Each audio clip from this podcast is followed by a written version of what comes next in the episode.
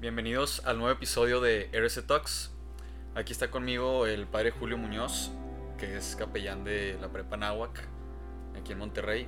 Y hoy nos acompaña con el tema de la sexualidad, del amor, de cómo vivir el amor y si es correcto esperarse al matrimonio, el por qué es correcto esperarse al matrimonio y el punto de la vista de la iglesia con eso. ¿Qué tal, Eddie? Pues gracias, gracias por la oportunidad. Me encanta hablar de estos temas. Es un tema muy, pues muy recurrente con jóvenes, un tema que todo el mundo tiene en la cabeza y que todo el mundo se pregunta pues por qué la iglesia piensa como piensa, ¿no? Y por qué insiste tanto en esperar hasta el matrimonio. Entonces es un tema muy interesante y esperamos que, que podamos generar una buena, una buena conversación y hacer que la gente piense y que reflexione sobre, que se replantee esta, esta, esta, esta visión de las cosas a la luz de, la, de lo que dice la iglesia, ¿no? Claro. Eh, para abrir el tema, antes de empezar a hacer preguntas un poco más profundas, que quiero preguntar cuál es concretamente y en pocas palabras, así fácil de digerir, cuál es la posición de la iglesia en cuanto al sexo y el matrimonio. Así, sencillo. Bueno, pues muy buena pregunta. Sobre todo es una visión muy positiva. La iglesia y como Dios piensan que el sexo, es, el sexo y la sexualidad es algo muy hermoso. O sea, si lo piensas, ¿quién inventó el sexo? Pues lo inventó Dios. ¿Quién quiso que hubiera placer en el sexo? Dios. Pues Dios. Y la visión que tiene la iglesia de la sexualidad es muy positiva. Eh, el hombre y la mujer son imagen de Dios, ¿no? así como son. El, el, el, el Génesis habla de una desnudez original, hermosa, ¿no? En sintonía consigo mismos y con Dios. Entonces, bueno, nada más quisiera aclarar que la visión que tiene la iglesia del sexo y la sexualidad y, todo, y de todo lo relacionado con la intimidad sexual entre dos personas es muy hermosa. Y, ven en esa relación de intimidad la imagen de, de la Santísima Trinidad. ¿no? Entonces, bueno, se podría decir que en pocas palabras, la iglesia y Dios aman el sexo y lo aman como parte de la sexualidad y de la experiencia que el hombre y la mujer hacen de la sexualidad, que es mucho más, luego hablaremos de esto, pero es mucho más amplio que el sexo mismo. O sea, la sexualidad y la experiencia de la sexualidad va mucho más allá del acto sexual como tal, ¿no? Sí, claro que sí, sí, sí tiene mucha razón eso que dice. Y con esto eh, hace un muy buen camino a mi siguiente pregunta, a mi siguiente punto, porque aquí para jugarle un poco al defensor del diablo, ¿no? Este, ¿por qué existe el placer? Y mucha gente piensa que el placer es pecado, o sea, lo asocia así directamente.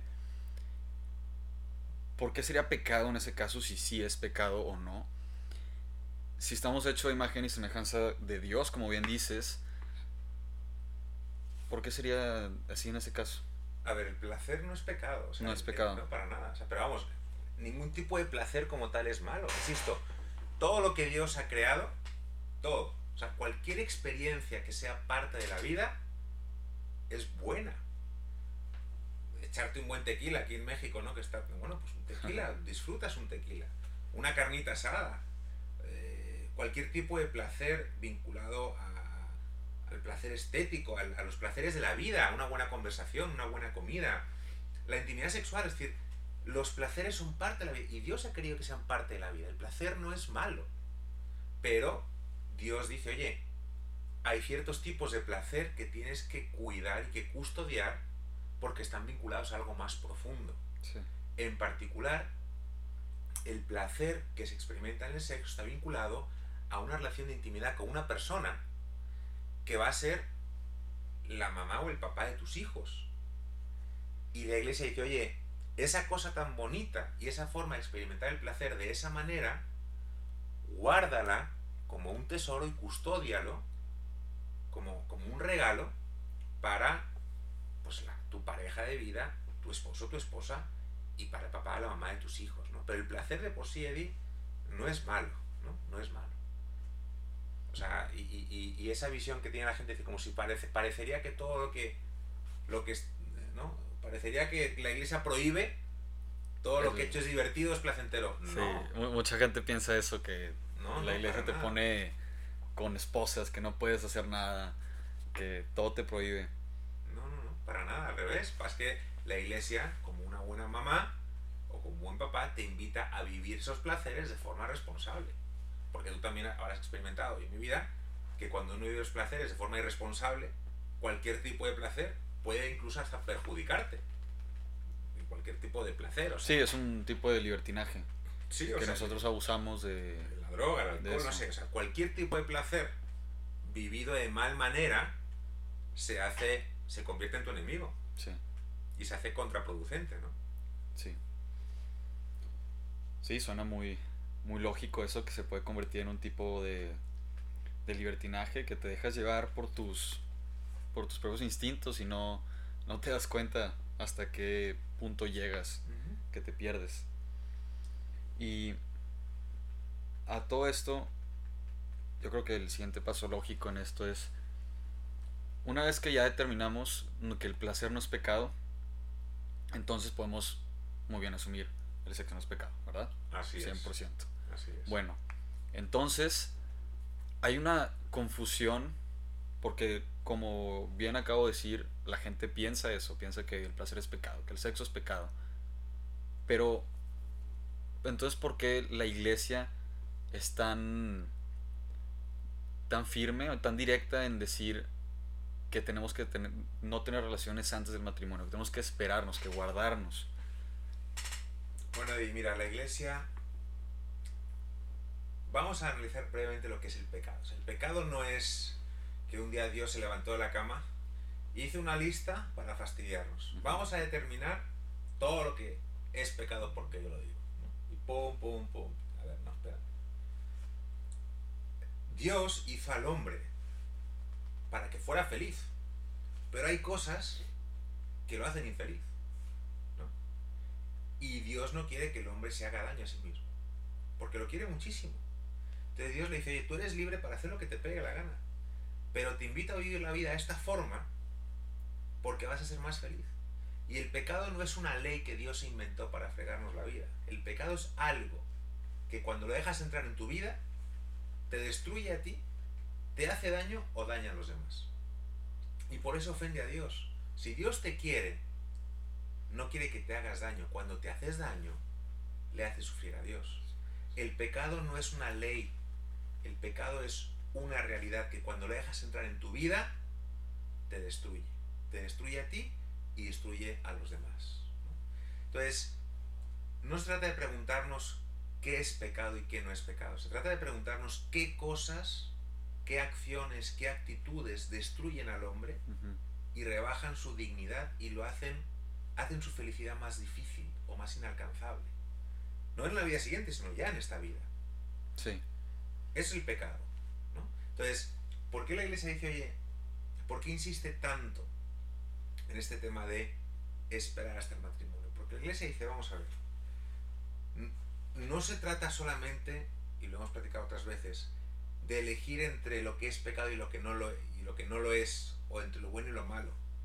La iglesia nos invita siempre a vivir la forma más noble y la más exigente, la forma más excelente de vivir. Y un ejemplo que uso mucho, Eddie, es que tú puedes sobrevivir comiendo tacos y frijol. De hambre no te vas a morir. Pero ¿por qué vivir comiendo tacos y frijol cuando puedes comerte un taco de bistec? O un buen T-bone, ¿no? Claro, pues sí. Pues sí. Siempre vas a querer el T-bone o pues el bistec. Entonces, la iglesia dice, oye, no te conformes con un taco de frijol cuando te puedes comer un taco de bistec. Entonces, en este sentido, la iglesia dice, a ver, tú puedes hacer con tu vida lo que tú quieras. Yo nada más te estoy diciendo y te invito a que, a que vivas una vida con la que vas a ser más feliz. No te hagas daño. Por ejemplo, tú tienes libertad para tener múltiples relaciones sexuales con quien tú quieras. Ahora bien, yo creo que estamos de acuerdo en que llegará la noche de bodas habiendo guardado tu cuerpo y tu corazón y tu espíritu y tu persona para la esposa. Lo hace mucho más especial. Claro. Sí. Y la iglesia dice, oye, ¿por qué no aspirar a eso? Si aspiras a lo más noble en todo, en el ámbito laboral, en el ámbito intelectual, en el ámbito profesional, nadie te cuestiona que aspires siempre a lo más noble. ¿Qué coincide con lo más exigente? ¿Por qué en este ámbito de la sexualidad la gente se conforma con lo más vamos a decir, lo más chafo, lo que hacen todos. Es Pues, por es- los instintos. ¿no? Bueno, sí, pero... O sea, o sea, por la parte humana. ¿no? Sí, no, o sea, pero el punto es que la iglesia nunca, un papá que te quiere, o un coach, Quiere lo mejor para ti. nunca va a dejar que te conformes con lo mediocre. Nunca dejar que te acomodes. Siempre te va a decir, oye, yo sé que tú puedes aspirar a algo más. Tienes ese potencial. La iglesia nunca se va a cansar de invitar al hombre a lo más noble, a lo más exigente. Porque en el fondo, Eddie, tú eres jugador de básquet y eres atleta y lo sabes, detrás de ese sacrificio se esconde una profunda satisfacción. Tal vez no a corto plazo, pero a largo plazo, ese sacrificio y ese aspirar a lo más noble es lo que te hace sentirte pleno y realizado. En cualquier ámbito de la vida, ¿eh? Ujú, y en este ámbito de la sexualidad mucho más porque toca la intimidad de las personas. Sí. Sí, de hecho, ahorita que dices lo de una satisfacción, así como deportista, me acabo de acordar, hace poquito tuve una conversación con alguien que en una clase le preguntaron, o sea, era una tarea, le preguntaron, oye, ¿y qué se siente, más bien, qué emociones sientes con el placer? Y me estaban preguntando y me di cuenta, hablando con ellos, que lo estaban viendo desde el punto de vista meramente sexual. Y yo los paré y les dije, a ver, a ver, pero puedes sentir placer comiéndote un sándwich. No sé, tomando limonada después de estar un día en el calor todo el, todo el tiempo. Y se quedaron de que, no, pues sí, sí es cierto. Y ahí me di cuenta de que la gente realmente está como caballo, así tapado el- lo que es todo, viendo nada más hacia el, pues, hacia, hacia el sexo. Y yéndome un poquito atrás en lo que decías de del amor, de, del pecado, de cómo se mete en tu vida y te destruye. Es una conexión con, no sé si conozca- conozcas el movimiento que se llama Porn Kills Love. Sí. Bueno, ahí es una conexión de que el, las, más bien, las relaciones sexuales, el porno y todo eso relacionado antes del matrimonio y más bien todo ese pecado no solo te destruye, pero no sé qué opines en lo que voy a decir, pero limita tu capacidad de amar, ¿no? Es algo así como entendí un poco en esa cuestión. Pues yo creo que eh, está todo muy relacionado, es decir, el pecado te destruye, o sea, te debilita. Si Tú piensas que si, que si el hombre tiene dos, dos cosas que lo, que lo distinguen del animal, ¿no? La capacidad de amar y la capacidad de razonar, Sí. de conocer, de, o sea, el entendimiento. Cuando uno deja de entrar en su vida cosas que lo destruyen, debilitas tu capacidad de entender la verdad y tu capacidad de amar y de ser amado. Efectivamente es un círculo vicioso. ¿no? Es decir, perdóname, pero es como si por las drogas, ¿no? Una cosa te lleva a la otra y cada vez te debilita más y de diferentes formas. Entonces, cuando uno se deja aplastar por este tipo de, de comportamientos y deja que sean parte de su vida, pues obviamente luego te aplatanas, ¿no? Como que te cuesta más salir de ahí. Sí. Es como si le entras sí. el tema de las dietas, igual, si te dejas llevar, pues entre más comes, más engordas, más te cuesta Más luego. regresar. ¿no? Pues es- en el ámbito psicológico, emocional, espiritual es igual, ¿no? Entre más dejas que ese desorden sea parte de tu vida, más te cuesta luego levantar vuelo. Sí. Y una distinción aquí, Eddie, que me gusta hacer y que es muy importante. Y parece, parece tonta, pero no lo es. Una cosa es la sexualidad y otra cosa es el sexo. Es decir, la sexualidad es la capacidad que tenemos los seres humanos de amar y de sentirnos amados. Es la experiencia del amor y de la vida. Nacemos hombres o mujeres y hacemos esa experiencia del amor como hombres o como mujeres. ¿no? Esa sexualidad, esa experiencia de dar, de dar amor y recibir amor. El sexo, la intimidad sexual, el acto sexual, es parte de la sexualidad, pero no lo es todo. Por eso hay muchas personas que tienen relaciones sexuales frecuentes Y se sienten solos. y se sienten solos.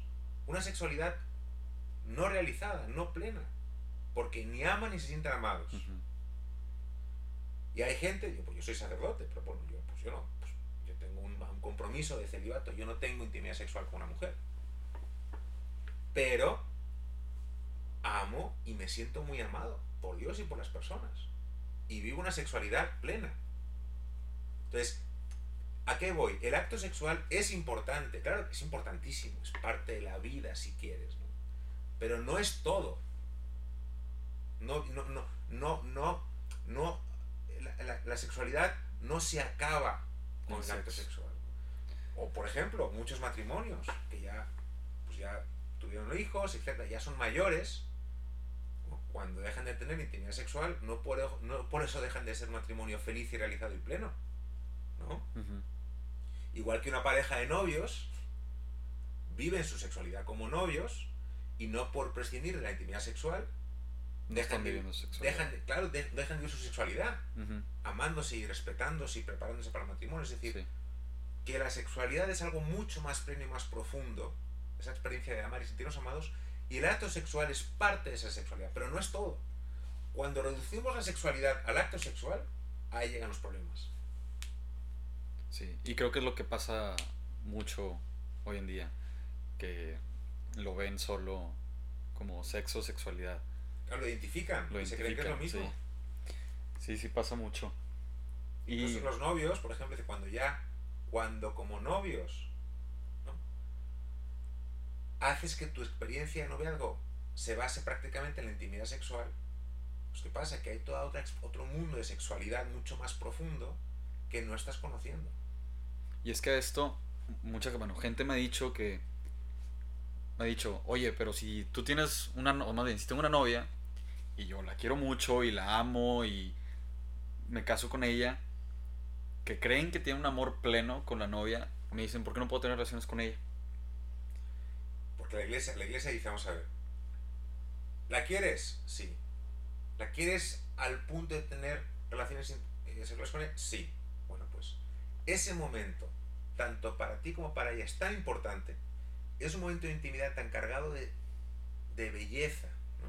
O sea, el acto sexual es muy fuerte, es, es, entregarte totalmente a otra persona y ella a ti. Y el mismo lenguaje corporal, todo es, es, es muy bello, está muy cargado de contenido ese momento. Es hermosísimo. Y la iglesia dice, se merece ese momento ser custodiado y protegido por una promesa. Entonces, si la quieres al punto de llegar a ese momento con esta persona, maravilloso. Pues comprométete, con esa persona. Claro.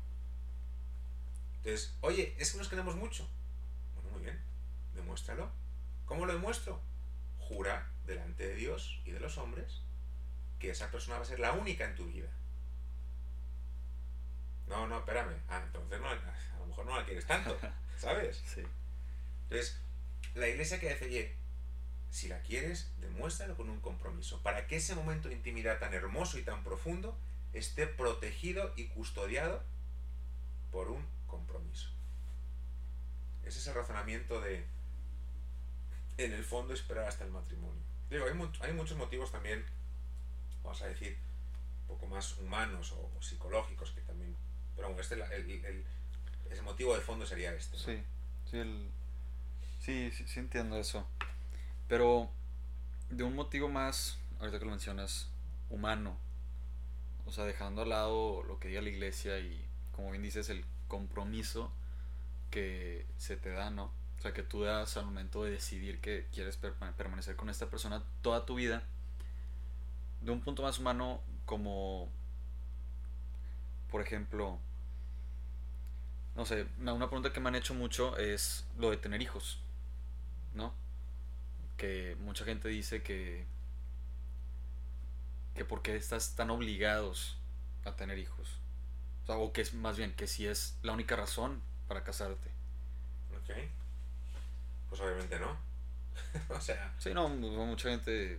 No, o sea, eh, la, la, iglesia dice que el, el, el, fin último eh, del acto sexual es doble, ¿no? primero es fortalecer el amor de la pareja. insisto, volvemos al tema del principio. Dios bendice y se alegra cuando dos personas que se quieren viven ese placer sexual protegido por un compromiso en el amor. Entonces, para nada está mal tener intimidad sexual con tu pareja y disfrutar de ese momento. Porque eso fortalece el amor, fortalece esa relación. Y adelante, y Dios lo bendice. Y un segundo objetivo o un fin es, pues, hijo mío, pues hay que, digo, hacen falta seres humanos, ¿no? o sea, Dios ha querido vincular la creación de seres humanos a ese momento tan, tan bello y tan hermoso. Es también un acto de generosidad por parte de los padres. O sea, decir, queremos compartir nuestra vida y nuestra felicidad con otra persona que sale de nosotros literalmente, porque esto es impresionante, y si lo piensas. Pensar que salimos de nuestros padres. Y no solamente me refiero a la parte física, biológica. Somos fruto de la unión de nuestros papás, que son dos personas que son alma y cuerpo. No somos solamente un producto biológico. Somos el fruto de un encuentro de dos almas espirituales que se encontraron, se enamoraron, se unieron y salimos de nuestros padres. Eso es muy profundo. No somos solamente la carne, no, recibimos solamente el ADN, ¿no? somos un trozo de material genético, ¿no? somos el fruto del encuentro amoroso de dos personas que son alma y cuerpo que se han encontrado. Entonces, el objetivo del acto sexual en el matrimonio es doble. ¿no? El fortalecer el fortalecer el amor y obviamente pues que haya hijos en el mundo. Sí, un fruto, fruto de ese amor. Y, Dios y también piensa en esto, ¿eh? y Dios es muy sabio. O sea, si no fuera placentero tener sexo, pues no habría hijos. no, la neta, sí, no, sí, piénsalo. Sí, sí, la verdad, sí, tiene mucho sentido eso. Todos somos un poco egoístas, yo por lo menos, ¿no? Si fuera trabajoso tener hijos. Pues ya habría menos de lo que hay. Sí. De hecho, ahorita me acabo de acordar eh, en una clase que yo tuve, el profesor hizo una pregunta abierta que todos teníamos que contestar. Decía que si creemos, o si tú piensas que, y la verdad quisiera saber cómo contestarías tú, porque yo me quedé, yo supe que contestar, pero al momento que, al momento de ver que yo estaba en la minoría, me quedé, me quedé sin palabras, o sea, no, no sabía ni qué contestarle a las personas que me decían, oye, ¿por qué tú piensas eso? Y la pregunta es que si piensas que el tener hijos es egoísta, ¿sí o no? Y yo puse, pues que no. ¿Cómo va a ser egoísta tener hijos? Porque lo que yo, lo que yo pensé fue, al momento de tener un hijo, como pues, tú dices, estás compartiendo tu vida con otra persona. Y tú estás, vas a entregar toda tu vida a esa persona y toda tu atención a que esa persona esté bien y vas a querer lo mejor para esa persona. No, no puedo ni siquiera para jugarle al papel de defender otra vez, de defender al diablo. No me puedo imaginar una perspectiva de decir es egoísta. Y sorprendentemente, dos personas contestaron que no era egoísta y yo era una de esas personas. Pues qué raro. Estuvo muy raro eso.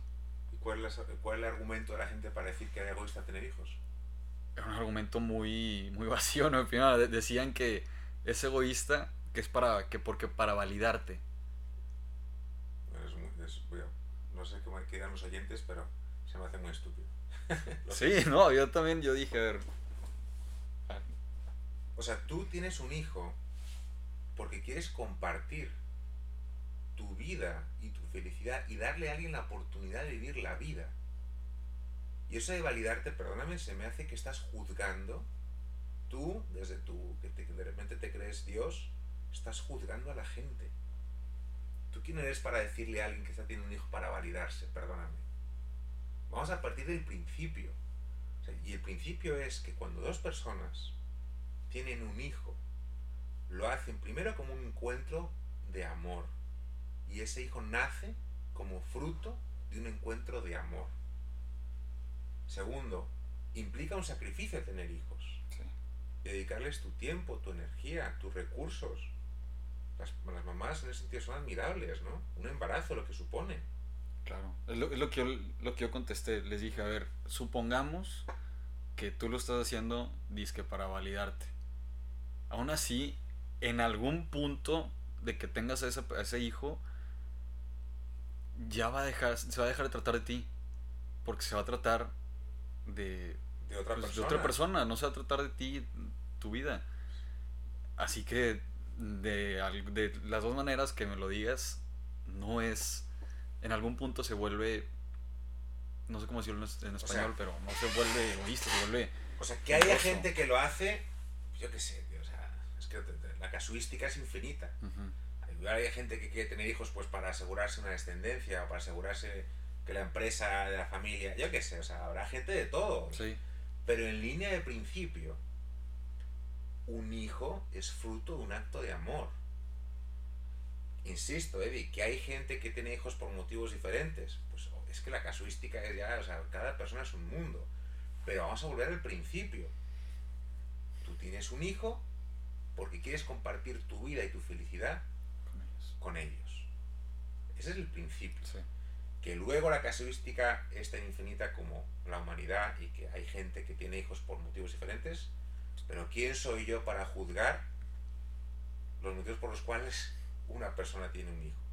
Yo no soy Dios. ¿no?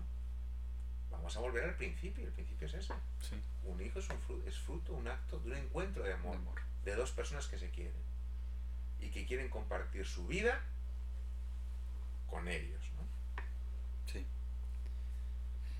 Digo, ese es mi razonamiento, no sé. No, sí, la verdad, yo en este est- estaba 100% de, estoy 100% de tu lado, la verdad. Pero me preocupa que hubiera tanta gente, entonces ¿cuánta gente dijo que era egoísta tener hijos? No entiendo. Pues no sé exactamente cuántos somos en el salón, pero supongamos que somos unos 30, unas 30 personas en el salón.